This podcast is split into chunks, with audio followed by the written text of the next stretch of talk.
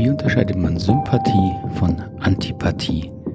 Damit befassen wir uns heute hier im Podcast für gewaltfreie Kommunikation und Persönlichkeitsentwicklung, zu dem ich Sie wie immer ganz, ganz herzlich begrüße. Ich freue mich sehr, dass Sie wieder dabei sind oder mich auch neu gefunden haben. Wenn ja, hier geht es um die Persönlichkeitsentwicklung und vor allen Dingen auch mit der Methodik der gewaltfreien Kommunikation nach Dr. Marshall Rosenberg, die ich vor über 20 Jahren kennengelernt habe und seither mit gleichbleibender Begeisterung vertrete. Und ich hoffe, dass ich hier mit diesem Podcast Ihnen einen, einen lebenspraktischen und effektiven Zugang dazu vermitteln kann. Die Frage heute zur Sympathie und Antipathie kommt von Thomas aus der GFK-Community hier um diesen Podcast, die diesen Podcast unterstützt und mitträgt. Und habe ich mich gefreut, dass da wieder mal ein Beitrag kam. Thomas schreibt, immer wieder erlebe ich an mir und anderen, dass Mensch so sympathisch in Klammern mitleidend mit anderen ist, dass es zum Schluss beiden schlecht geht. Empathie heißt für mich als Arbeitshypothese, mich in anderen einzufühlen, ohne in dessen Schmerz, Trauer, Angst auf und anschließend unterzugehen. Und er fragt, ob ich nicht Lust hätte, zu diesem Thema Unterscheidung Sympathie, Antipathie eben eine Podcast-Episode zu machen. Und das mache ich natürlich sehr, sehr gerne. Vielen Dank, Thomas, nochmal für deine Frage. Warum befassen wir uns überhaupt mit dieser Unterscheidung? Nun, ähm, in der gewaltfreien Kommunikation gibt es eine Methodik, eine Arbeitsweise, die man Empathie geben bezeichnet. Und das ist quasi der zentrale Prozess, wenn es darum geht, die gewaltfreie Kommunikation eben auch von der reinen Technik hin zu einer Haltung zu entwickeln, weil das eben die innere Arbeit bedeutet, mit der man bewusster wird, wo man die eigene Empathie verliert mit anderen Menschen, wo man Offenheit verliert, wo man bewusster wird, warum und wie ich andere Menschen bewerte und diese Bewertungen sinnvoll zu transformieren, ist ja einer der wesentlichen Prozesse in der gewaltfreien Kommunikation. Und die Empathie, das sogenannte Empathie geben oder Empathie bekommen, ist, wie gesagt, der zentrale Prozess, der dabei unterstützt und der eben eine Bewusstmachung der inneren Themen, der Gedanken, der Gefühle, Bedürfnisse und der auch der biografischen Wurzeln meiner Bedürfnisse ist. Und deswegen beim Lernen der gewaltfreien Kommunikation spielt dann hin und wieder mal diese Unterscheidung eine Rolle, wenn man jemanden zuhört oder auch unterstützen möchte, zu trennen davon, bin ich jetzt in Sympathie mit dem anderen oder bin ich in Empathie? Höre ich sympathisch zu, entsteht eine Sympathie oder habe ich eine empathische Haltung? Und da das nicht immer so ganz einfach zu trennen ist und ist auch klar, weil beide haben, glaube ich, schon sehr ähnliche Wurzeln, aber dann doch eine andere Ausrichtung, ähm, hat mich gefreut und würde gern heute ein paar Gedanken dazu mit Ihnen teilen und freue mich dann auch natürlich über Ihre Fragen dazu oder Anregungen. Ich denke hier meistens in dem Podcast ja immer weniger laut vor mich hin. Ich habe das vorsortiert natürlich, aber das ist jetzt nicht so, dass ich da äh, wochenlang zu recherchiere, sondern ich teile einfach mal so meine Erfahrungen. Ich meine, ich mache das jetzt seit 20 Jahren und trotzdem ähm, erzähle ich bestimmt manchmal Unsinn. Dann hilft es mir sehr, wenn Sie mich darauf hinweisen. Also zur Unterscheidung von Sympathie, Empathie. Wenn wir uns erstmal mit dem Thema Sympathie beschäftigen, dann denke ich, ist klar, Sympathie hat ja schon mal einen natürlichen Gegenspieler sozusagen. Das ist die Antipathie. Also nicht die Empathie, sondern die Antipathie. Sympathie und Antipathie ähm, sind zwei innere Reaktionen auf unsere Umwelt, die spontan entstehen, die unbewusst entstehen, die man auch erstmal nicht bewusst verändern kann. Und Sympathie ist natürlich zentral in unseren Beziehungen. Ja, Freundschaften beruhen darauf, intime Beziehungen beruhen darauf. Wenn wir mit Menschen eine spontane Sympathie erleben, dann erleben wir eine Nähe zum anderen. Ähm, wir genießen den Kontakt, es ist einfach, es ist leicht. Das mögen wir.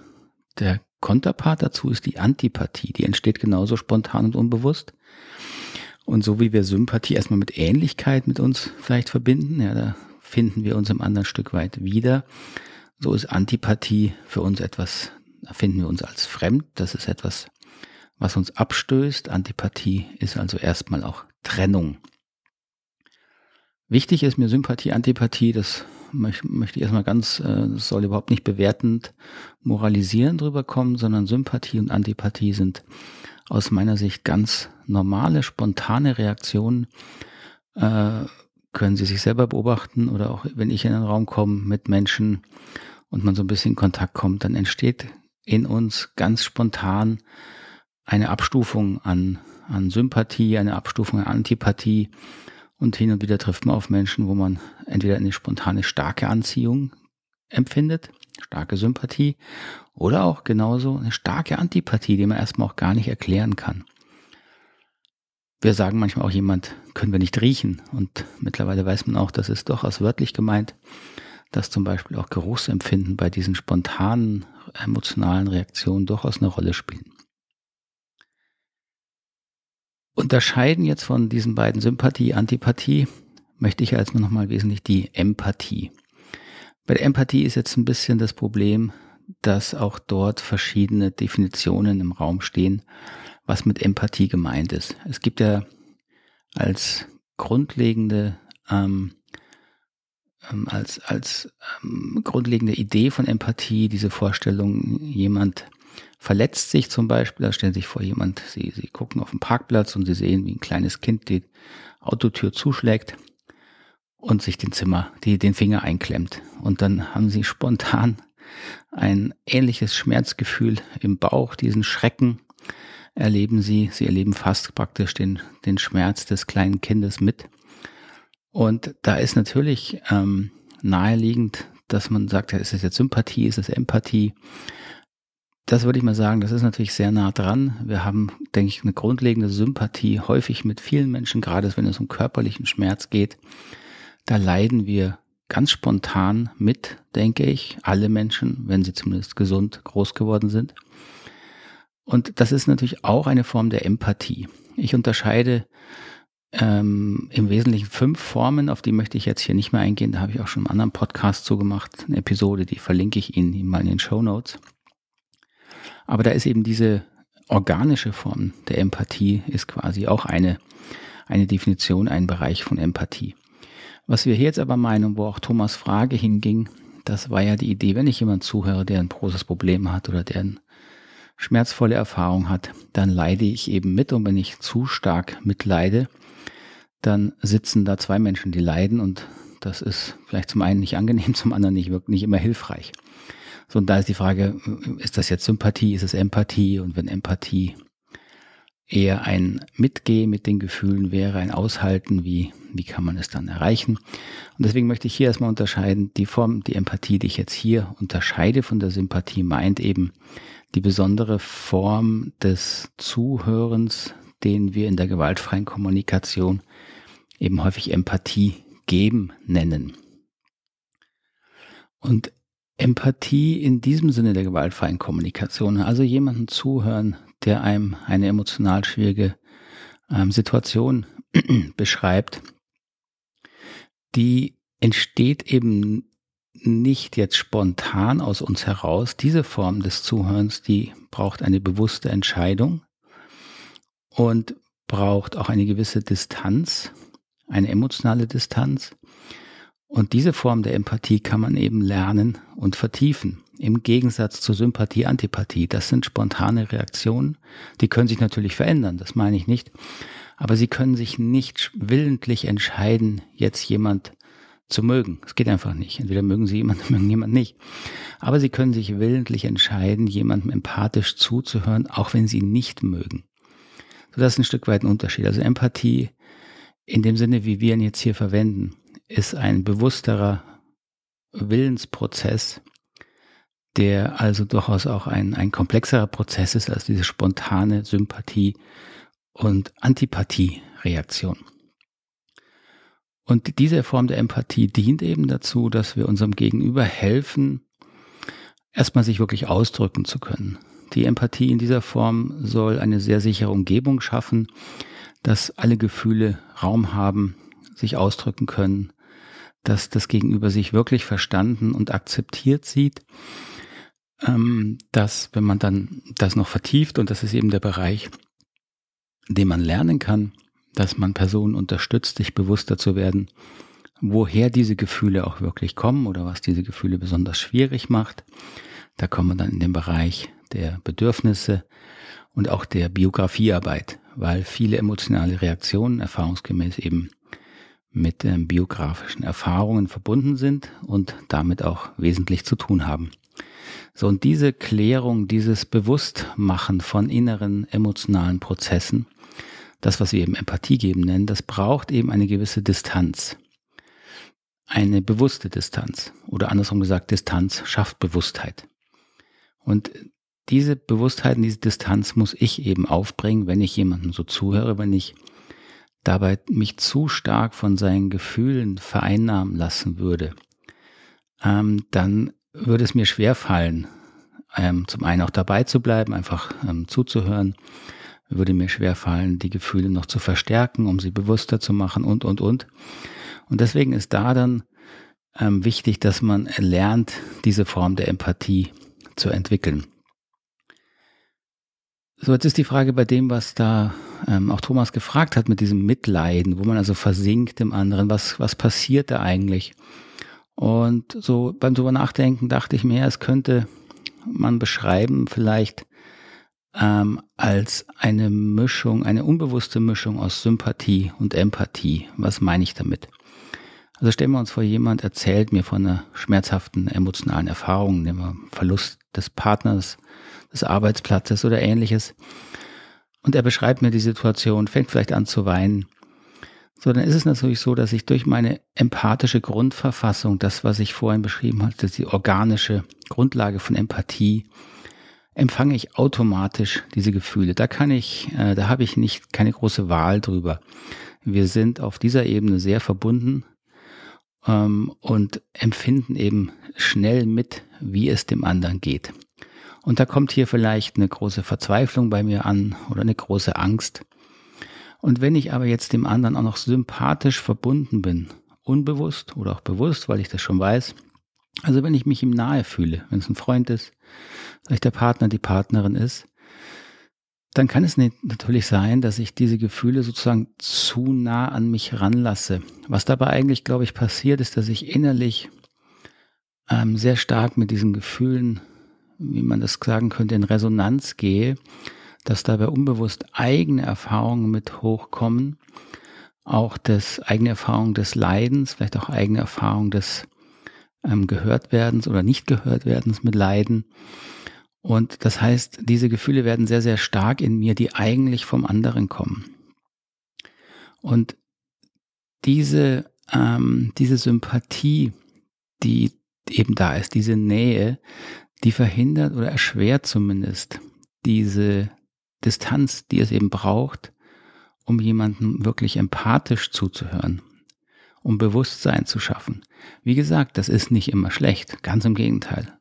Ich glaube, dass es in freundschaftlichen Beziehungen sozusagen auch notwendig ist und ich glaube auch fast der Normalfall, dass man sich sympathisch zuhört zum gewissen Ausmaß. Weil die Empathie hat ja schon auch wieder so ein Stück weit einen ah, wie sagen, beratenden Charakter oder einen hilfreichen Charakter. Und dafür braucht es auch ein Einverständnis und einen Wunsch vom Gegenüber. Ähm, also ich, wenn ich jemand was erzählen möchte, ich nicht immer in der Form auch sozusagen empathisch unterstützt werden, sondern ich persönlich, ich genieße auch, wenn dann natürlich Sympathie kommt. Es ist die Nähe, gibt einem auch eine Sicherheit, eine Gemeinsamkeit. So, das ist eine wunderschöne Sache. Also es geht nicht darum, dass wir hier sagen, Sympathie ist schlecht und Empathie ist besser, gar nicht. Das ist ganz im Gegenteil. So, die, diese äh, Sympathie, die eben da ist, während ich jemand zuhöre, die führt, glaube ich, dazu, dass dann die empathisch empfangenen Gefühle sozusagen diese Vermischung schaffen und dann leide ich eben stark mit und kann diese Distanz nicht mehr aufbringen. Und so können wir uns eben, so können wir mitleiden mit anderen Menschen. Interessanterweise können wir übrigens auch das Gegenteil, ähm, wenn Sie also jemanden wenn Ihnen jemand etwas erzählt und Sie sind jetzt nicht mit Sympathie mit ihm verbunden, sondern in Antipathie, äh, haben Sie vielleicht schon erlebt, weiß ich nicht, dann kann es sein, dass Sie den Schmerz des anderen auch erst empfinden, aber sich dann darüber freuen. Ja, das ist vielleicht nicht so, äh, klingt jetzt nicht so nett, aber das kennen wir alle. Das heißt, wenn Sie jemand antipathisch verbunden sind, also jemanden nicht mögen oder sogar Ablei, Abneigung haben oder noch mehr eine Wut auf ihn oder Hass, und ihm dann zuhören, dann freuen sie sich, wenn er sich schlecht fühlt. Das ist dann das Gegenteil von diesem Mitleid, was ja häufig als was eher Positives gesehen wird, wenn wir dann dem anderen etwas Schlechtes wünschen und uns innerlich freuen, wenn er sich schlecht fühlt. Ja, ist interessant. Interessant ist auch, dass wenn wir dann jemandem wirklich doch es schaffen, wieder in die Bewusstheit der Empathie zu kommen, das heißt wieder ein Stück weit uns von weniger von Sympathie und Antipathie leiten lassen, sondern bewusst zuhören, bewusst den Platz für Gefühle geben und auch für die Erzählungen, dann kann es natürlich sein, dass ich beim Zuhören im Gegenüber merke, oh ja, die Antipathie, die schwindet ein bisschen, weil ich plötzlich verstehe, warum der andere leidet, warum es ihm schlecht geht. So, und so kann eben der Weg der Empathie auch etwas sein, wo sich Antipathie in eine Sympathie verwandelt. Und dass der andere mir dann wieder näher wird und näher kommt im wahrsten Sinne, weil wir dann eben wieder die gemeinsame Menschlichkeit sehen können oder ich sie sehen kann, die sich erstmal hinter der Trennung durch die Antipathie hinter verborgen hat. Und das ist natürlich, deswegen ist Empathie einer der zentralen Prozesse auch in der gewaltfreien Kommunikation, weil das natürlich im Grunde der Weg ist, wie wir es schaffen, auch in schwierigen Situationen, auch bei Meinungsverschiedenheiten und offensichtlicher Getrenntheit, doch immer wieder das Menschliche im anderen zu suchen und dann hoffentlich auch zu finden. Und dazu dient die Empathie. Und ich denke, dass wir gerade in heutigen Zeiten nicht genug davon haben können. Das erleben wir ja leider mit den zunehmenden Spaltungen, die auch durch die Gesellschaft gehen, die ich wirklich auch mit zunehmender Sorge betrachte. Und wenn ich durch diesen Podcast vielleicht ein bisschen dazu beigetragen habe, äh, dieses Thema Antipathie, Sympathie, Empathie, ein bisschen Klarheit reinzubringen und ihnen vielleicht eine Anregung gegeben habe, sich um Empathie zu bemühen, dann würde mich das natürlich sehr, sehr freuen. Wenn Sie noch Fragen haben zur heutigen Episode, lassen Sie mich es gerne wissen. Hinterlassen Sie mir einen Kommentar oder eine Frage. Meine ganzen Kontaktdaten finden Sie wie immer in den Show Notes. Und wenn Sie Lust haben, diesen Podcast auch zu unterstützen, würde mich natürlich besonders freuen. Sie können ihn vielfältig unterstützen, zum Beispiel durch eine Rezension bei iTunes. Auf dem Wege nochmal auch ganz vielen Dank an. Ich habe jetzt schon einige Rezensionen auf iTunes mit vielen Sternen und die Beschreibungen berühren mich wirklich. Da sind teilweise längere ähm, ähm, ähm Beschreibungen dabei, was die Leute, was die Menschen, die Zuhörer hier aus diesem Podcast ziehen. Äh, das äh, finde ich echt äh, überwältigend teilweise. Also auch vielen, vielen Dank. Ich kann leider nie auf diese Rezension antworten. Das geht in iTunes nicht. Aber seien Sie versichert, ich lese die alle und freue mich natürlich, wenn sie positiv sind. Wenn Sie den Podcast noch mehr unterstützen möchten und Teil der GFK-Community hier werden möchten, ähm, schauen Sie gerne auf die Homepage www.knotenlösen.de, Knoten lösen wie die Knoten lösen, ein Wort mit OE gfk.de und dort finden Sie einen Button zur GFK-Gemeinschaft. Und dann können Sie mit dem kleineren monatlichen Beitrag den Podcast unterstützen. Das wäre eine tolle, tolle Hilfe für mich. Das trägt den Podcast wirklich. Oder Sie können auch eine All-Inclusive-Mitgliedschaft haben. Und dort sind dann auch die monatlichen Webinare drin, die ich mittlerweile viermal im Monat gebe, also live mit mir zu Themen der gewaltfreien Kommunikation arbeiten. Dort gibt es immer wieder mal Input, aber auch sehr viel Raum für Fragen und Austausch. So, wenn Sie also da vielleicht weiterlernen möchten, seien Sie herzlich willkommen, schauen Sie sich das an. Vielleicht passt das für Sie. Gut, und sonst bedanke ich mich erstmal wieder ganz herzlich für Ihre Aufmerksamkeit, wo immer Sie mich gerade im Ohr tragen. Ich wünsche Ihnen einen ganz, ganz schönen Tag oder eine geruhsame Nacht. Bis zum nächsten Mal. Tschüss, Ade.